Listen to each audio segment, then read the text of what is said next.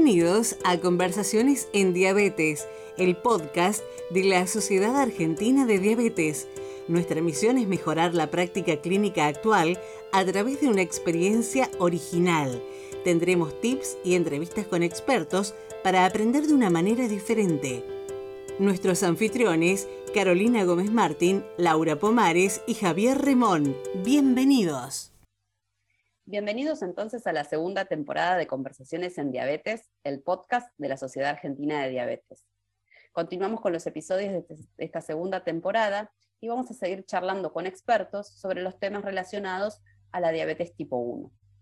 Para ello les doy la bienvenida a mis colegas Laura y Javier. Hola, ¿cómo están? Hola, Caro. Hola, Javier. ¿Cómo están? Hola, Caro. Hola, Laura. ¿Cómo están? Muy bien, muy bien, con mucha energía para eh, seguir escuchando y conversando, que tenemos un tema súper interesante hoy y venimos con otros temas también muy, muy buenos. Así es, Caro. En estos primeros episodios de la segunda temporada estuvimos conversando sobre el reemplazo fisiológico de la diabetes eh, en el tratamiento de la diabetes y los distintos tipos de insulina que existen, sus ventajas, sus desventajas. Y bueno, después de la eh, interesante charla que tuvimos con el doctor Lidbach, nos adentramos en el mundo de la tecnología y, su rol en el tratamiento de la diabetes tipo 1 en la charla que tuvimos con eh, la doctora Adriana Flores eh, sobre monitoreo continuo de glucosa y cómo esto mejoraba la calidad de vida de los pacientes brindando estos sistemas de monitoreo. Sí, la idea en este tercer episodio es eh, continuar transitando el, mundo tecnológico. Hoy vamos a hablar puntualmente de microinfusores de insulina y a través de estos microinfusores intentar llevar al tratamiento a lo más fisiológico posible y mejorar la calidad de vida de nuestros pacientes. Para comenzar, contamos con un invitado especial con el cual dimos los primeros pasos en el área de tecnología y diabetes. Nuestro invitado de hoy es el doctor Alejandro Daín. Alejandro es doctor en medicina, especialista en medicina interna, nutrición y diabetes, miembro del Servicio de Diabetes y Nutrición de la Clínica Universitaria Reina Fabiola de Córdoba. También es miembro del Comité de Innovación de nuestra sociedad. Bienvenido Alejandro, ¿cómo estás? Hola, Caro, ¿cómo estás? Muchísimas gracias por la invitación, me encanta participar. Gracias al resto del equipo, me parece una idea sumamente interesante esto de los podcasts y es una buena forma de irnos acomodando estos nuevos tiempos. Así que muchísimas gracias por la invitación, más que agradecido. Bueno, Ale, un, súper placer para nosotros. Y mm, vamos a ir directamente a las preguntas que tenemos pensadas para vos. Eh, lo primero que queremos preguntarte es si hubo algún evento puntual en tu carrera, en tu vida o alguna persona que definió tu interés por la diabetes, en particular por la diabetes tipo 1, y sobre todo cómo te fuiste relacionando con la aplicación de la tecnología como parte del tratamiento de la diabetes. Bueno, e-, es una muy interesante pregunta. En realidad yo soy un pediatra frustrado, calculo, pero bueno, e-, es muy divertido porque en todos los lugares que rendí para la primera residencia, rendí en todos los lugares para pediatría y en uno para medicina interna y terminé entrando en medicina interna, esas cosas del destino. Y en el hospital que hice la residencia no había diabetólogo y menos quien se quisiera cargo de las personas con diabetes tipo 1. Así que cuando terminé la segunda especialidad en nutrición, comencé ahí con diabetes, un poco como para validar lo que ya venía haciendo en el consultorio desde la mano de la medicina interna. Y yo creo que en ese punto, a, a tu pregunta, la respuesta es dual. Yo buscaba personas para aplicar lo que iba aprendiendo, y las personas buscaban quienes los ayudaran en, transitar la, enfermedad, en transitar la diabetes tipo 1. Así que ambos nos fuimos beneficiando, ambos fuimos aprendiendo y de hecho yo creo que saqué el mayor rédito porque aprendí muchísimos de ellos y con ellos y comencé, para que más o menos dar una idea, no quiero em, decir bien los años por las dudas, pero comencé con eh, consultorio de clínica eh, en 1999, 2000, y luego con nutrición en diabetes más o menos en el año 2005. Buenísimo. ¿Y cómo te fuiste acercando a la, tecnología dentro del área de la diabetes?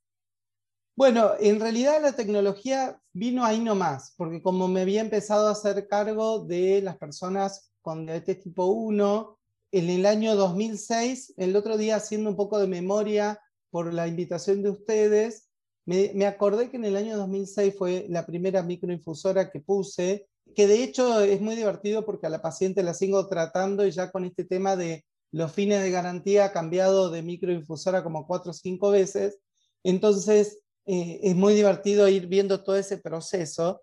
Y la tecnología creo que es muy interesante porque nos está ayudando fundamentalmente a una mejor toma de decisiones, a una mejor calidad de vida, a bajar un poco la carga de la enfermedad. Yo creo que eso fue lo que me, sedujo, me, sedujo a mí de la tecnología.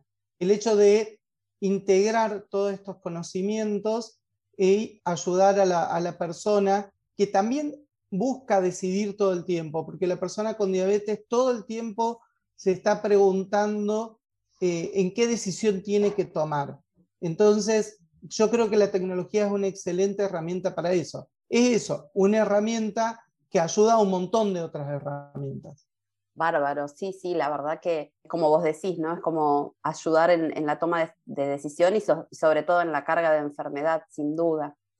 Bueno, le voy a dar el paso a Laura para que continúe con la entrevista, eh, con algunas preguntas muy interesantes que tenemos también preparadas. Bueno, Caro, muchas gracias. Bienvenido, Ale. Un placer tenerte con nosotros y, creo que, como dice Caro, eh, vos has sido para nosotros eh, de nuestra generación un pionero en, utilizar la tecnología y realmente en educarnos a nosotros para utilizarla. Así que la verdad que estamos muy agradecidos.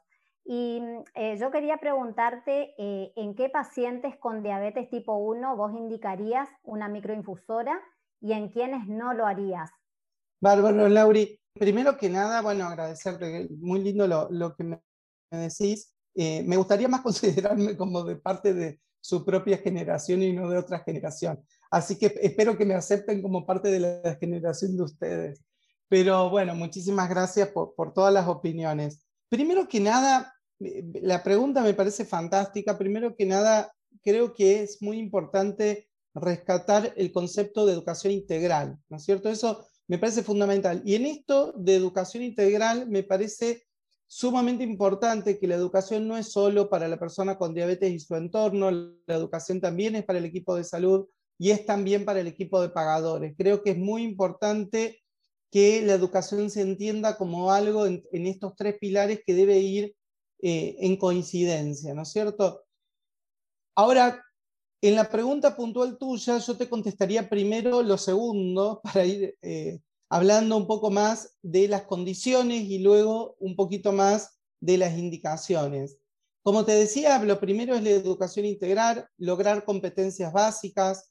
En eso me parece que lograr las competencias de automonitoreo o el uso, por ejemplo, de un monitor continuo eh, de glucosa eh, intermitente de manera adecuada es fundamental el uso de un esquema fisiológico de insulina, saber contar carbohidratos, hacer una alimentación saludable, estar seguro de querer usarlo. Eso para mí es prioritario también, que la persona se sienta segura y que se sienta con ganas de utilizar. Yo creo que es el primer gran paso. Tener un ambiente contenedor para poder utilizarlo, no estar eh, pasando por un momento, por ejemplo, de inestabilidad emocional, etcétera, yo creo que en las personas que esto no se logre, yo no lo, no lo pensaría en una primera instancia, pero ustedes que me conocen saben que yo pienso que no hay una contraindicación absoluta. Yo creo que son todas temporales. Creo que eh, educando a la persona, educando al entorno, si uno está seguro que es el mejor tratamiento para nuestros pacientes, creo que uno debiera tener eso como objetivo al frente y hacer el camino necesario en el entrenamiento y en la educación para lograr luego ese cometido. Luego, respondiendo a la primera pregunta tuya, que me habías dicho en qué personas con diabetes tipo 1 indicaría la microinfusora, yo creo que acá uno tiene estos criterios iniciales educativos que te, que te proponía, y luego, por supuesto, aparecen nuestros criterios clínicos metabólicos, ¿no es cierto? Y en esto serían personas con diabetes tipo 1 que a pesar del mejor tratamiento y de hacer todo bien, no logran las metas glucémicas. También tenemos un gran grupo de personas que tienen hipoglucemias no relacionadas al tratamiento insulínico, que no se pueden prever o tratar adecuadamente. También, por otro lado, cuando la diabetes exige estar todo el tiempo pendiente, y este es un concepto que me parece no menor en lo que se, significa las grandes cargas emotivas que alteran la calidad de vida de las personas, que me parece que es una indicación que no debería quedar, digamos, como última indicación. Por otro lado, en la programación de un embarazo, me parece fundamental. Hoy creo que hay que ir hacia modelos más fisiológicos cuando uno programa embarazo en personas con diabetes tipo 1, en personas que tienen complicaciones que requieran de un manejo muy estricto de sus glucemias, por ejemplo, personas con retinopatías diabéticas severas, neuropatías hiperalgésicas, eh, gastroparesias. Recordemos siempre que como esto se trata de un manejo fisiológico de la diabetes, la microinfusora es el gol estándar en tratamientos fisiológicos para la diabetes. Entonces, es muy difícil para mí pensar que una persona no tenga criterio, porque vos, te estarás preguntando que todos los criterios que te dije, te enumeré todos los pacientes diabéticos nuestros, seguramente. Por eso yo creo que ningún paciente está exento de esta indicación. Sí creo que es todo un camino para ir logrando las competencias de las personas con diabetes para que cuando empiecen a utilizar la tecnología esto sume y no complique más. Perfecto, Ale, muy claro, muy claros tus conceptos y bueno, eh, este enfoque integral que necesitamos tener con estos pacientes, eh, porque no solo es una indicación médica, sino que hay que tener en cuenta, como vos mencionás, todo el aspecto en ese momento del paciente en lo referente a lo emocional. Eh, y me parece muy bueno que, menciones que quizás en un momento no sea el momento adecuado, pero quizás ese paciente eh, puede tener, bueno, una mayor educación o, ver qué se puede hacer para quizás indicar un microinfusor más, más adelante. y mi siguiente pregunta, acá voy a querer que seas, hacerte como un ping-pong de preguntas y respuestas y te voy a mencionar tres tipos diferentes de dispositivos y quiero que brevemente me menciones qué ventajas y desventajas encontrás en cada uno de ellos y en quiénes prescribirías este tipo de infusores. El primero es un microinfusor sin monitoreo continuo.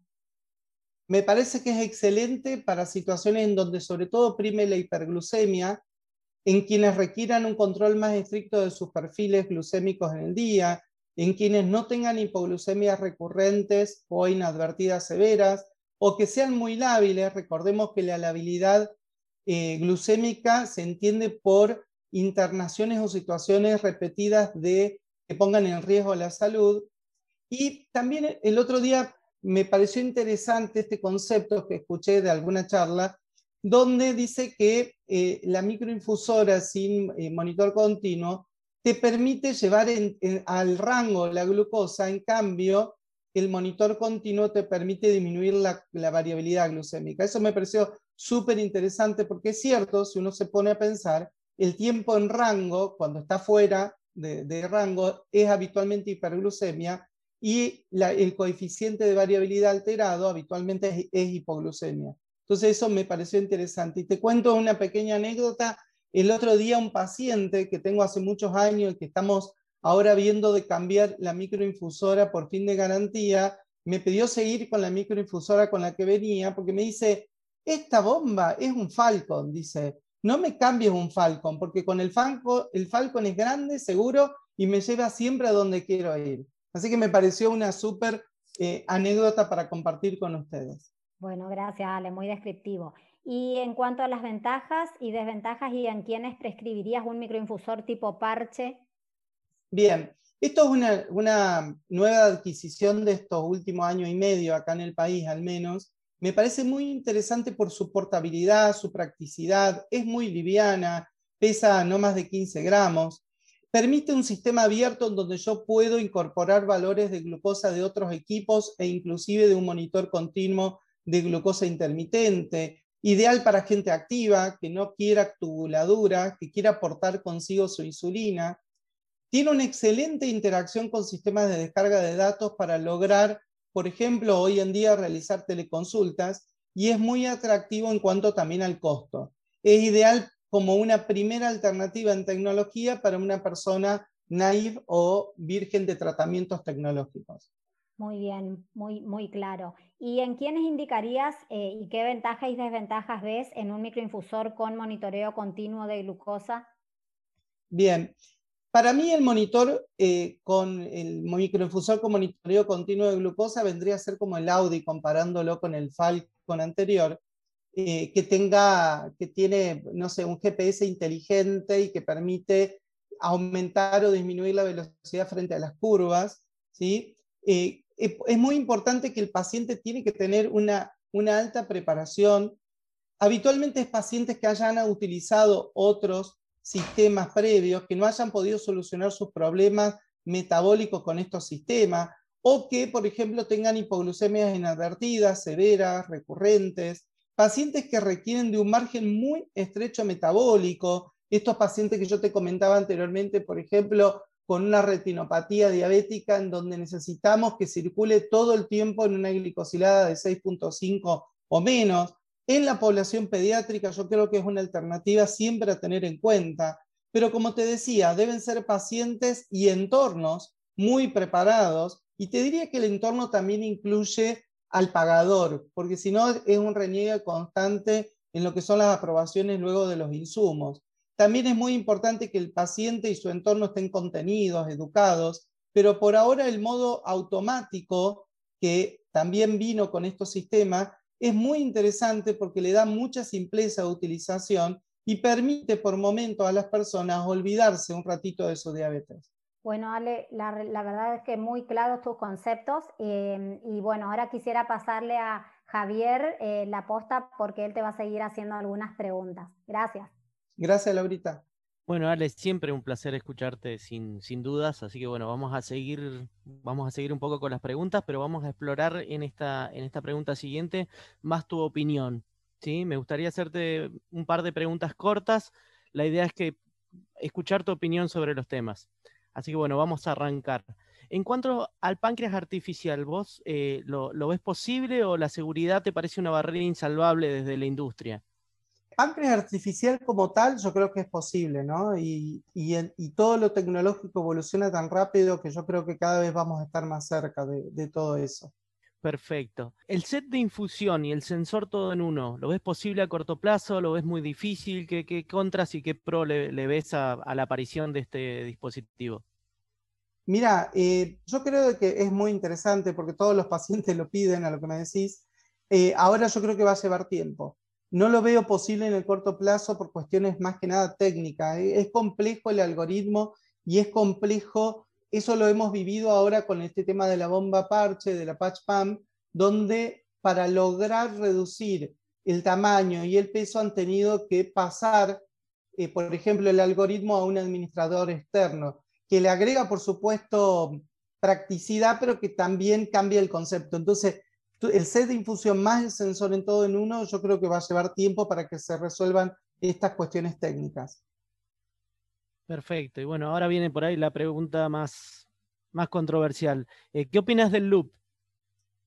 Mira, yo creo que es muy interesante el concepto del loop, pero te, lo voy a, completar hablando un poco de el, el, tema de discusión hoy. Yo creo que no es el loop o el circuito cerrado, sino pensar cómo va a ser este loop. Si va a ser un loop completamente cerrado, provisto por el mismo manufacturador, o es un loop que el circuito esté integrado por un algoritmo que, por ejemplo, esté en la nube y sea un circuito abierto, lo que hoy le llamamos open loop, en donde distintos manufacturadores participen en la provisión de un equipo que el paciente también defina o el pagador defina cuáles equipos conviene entrelazar entre sí y que todos estos equipos terminen eh, interactuando en la nube. Yo creo que el mundo va hacia un ecosistema tecnológico donde todos estos equipos deberían poder vincularse. Hoy no tenemos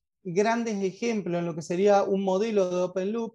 Hay algunos ejemplos, hay algunos ejemplos inclusive pero que nos lo han provisto padres de personas con diabetes. Ustedes bien conocen el, digamos, todo lo que es el concepto de eh, do it yourself y nice scout, que yo creo que es un concepto que cada vez va a estar más arraigado y que la industria va a tener que empezar a darle un lugar al modelo de Open Loop para que por un lado bajen los costos, por otro lado también haya interacción en la toma de decisión y decidir yo quiero este monitor continuo, quiero este automonitoreo capilar, quiero esta microinfusora y quiero este eh, algoritmo y que todo pueda entrelazarse en este ecosistema tecnológico y yo creo que vamos un poco a eso, que sea de bajo costo y que todos puedan acceder. Yo creo que hay que llevar el concepto de loop a una universalización de la utilización de la tecnología.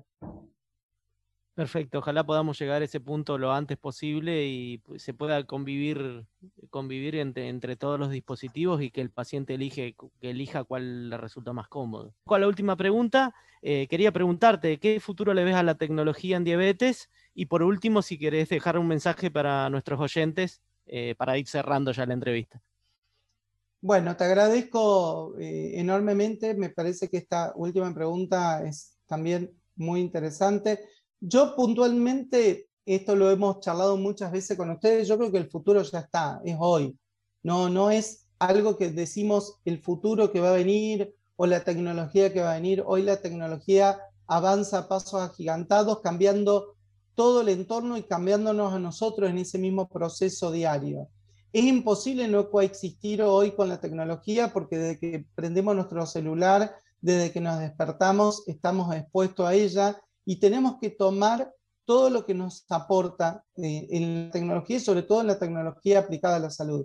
A mí me gusta pensar que la tecnología evoluciona para que las personas con diabetes, su entorno, nosotros, el resto del equipo de salud, tomemos mejores decisiones, con mejor, menor carga de, de, la enfermedad para ellos y para nosotros, porque también si, si nos le ayuda a ellos en la toma de decisión, nos vaya a sacar a nosotros un montón de carga como para quizás podamos poner ese tiempo y resolver, por ejemplo, una lectura de datos en escuchar un poco más a las personas. Y también esto va a mejorar la calidad de vida de ellos y de nosotros.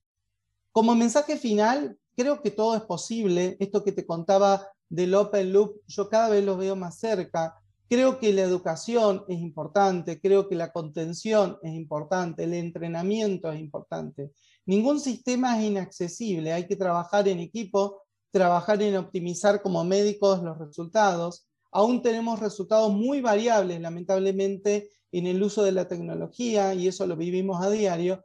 Yo creo porque falta educación del equipo de salud, de los pacientes y de los pagadores. Hay que mejorar la cobertura, pero volviendo a los sistemas costo efectivo. Hay que pensar en cómo llegar a tener mayor rendimiento de lo que nosotros le podamos prometer a una persona y que las personas con diabetes también entiendan cuáles son los alcances de eso. Porque si no, es como que estamos vendiendo espejitos de colores y al final después eso encarece los costos y genera también mucha frustración. Entonces, un poco eso quería dejar como mensaje final. Creo que es muy importante trabajar en una educación integral y creo que la carga de la enfermedad es tanto para la persona, es mucho para la persona, pero también es mucho para el equipo de salud. Así que muchísimas gracias, eh, Caro, Lauri y Javier, por la invitación y espero que haya podido aportar algo a todos estos excelentes podcasts. Bueno, perfecto. Nada, agradecerte infinitamente no solo el tiempo que nos diste hoy, sabemos que estás muy ocupado, sino el tiempo que nos regalás a cada uno cada vez que tenemos una consulta o cada vez que interactuamos. Así que excelente, me pareció excelente eh, la, entrevista, ojalá que a nuestros oyentes les parezcan lo mismo. Y los invitamos para el, para el próximo capítulo y para, también para escuchar los anteriores que cada vez están mejores gracias a nuestros invitados. Así que bueno, muchísimas gracias a todos. Chao, gracias. Gracias a todos, gracias Ale, un placer. No, chao, gracias a ustedes, muchísimas gracias. Espero que, que haya podido ser concreto porque en esto uno tiene ganas de seguir hablando un montón, pero me, pareció poner estas cosas como para no irme por las ramas. No, súper claro y muy completo. Genial, gracias.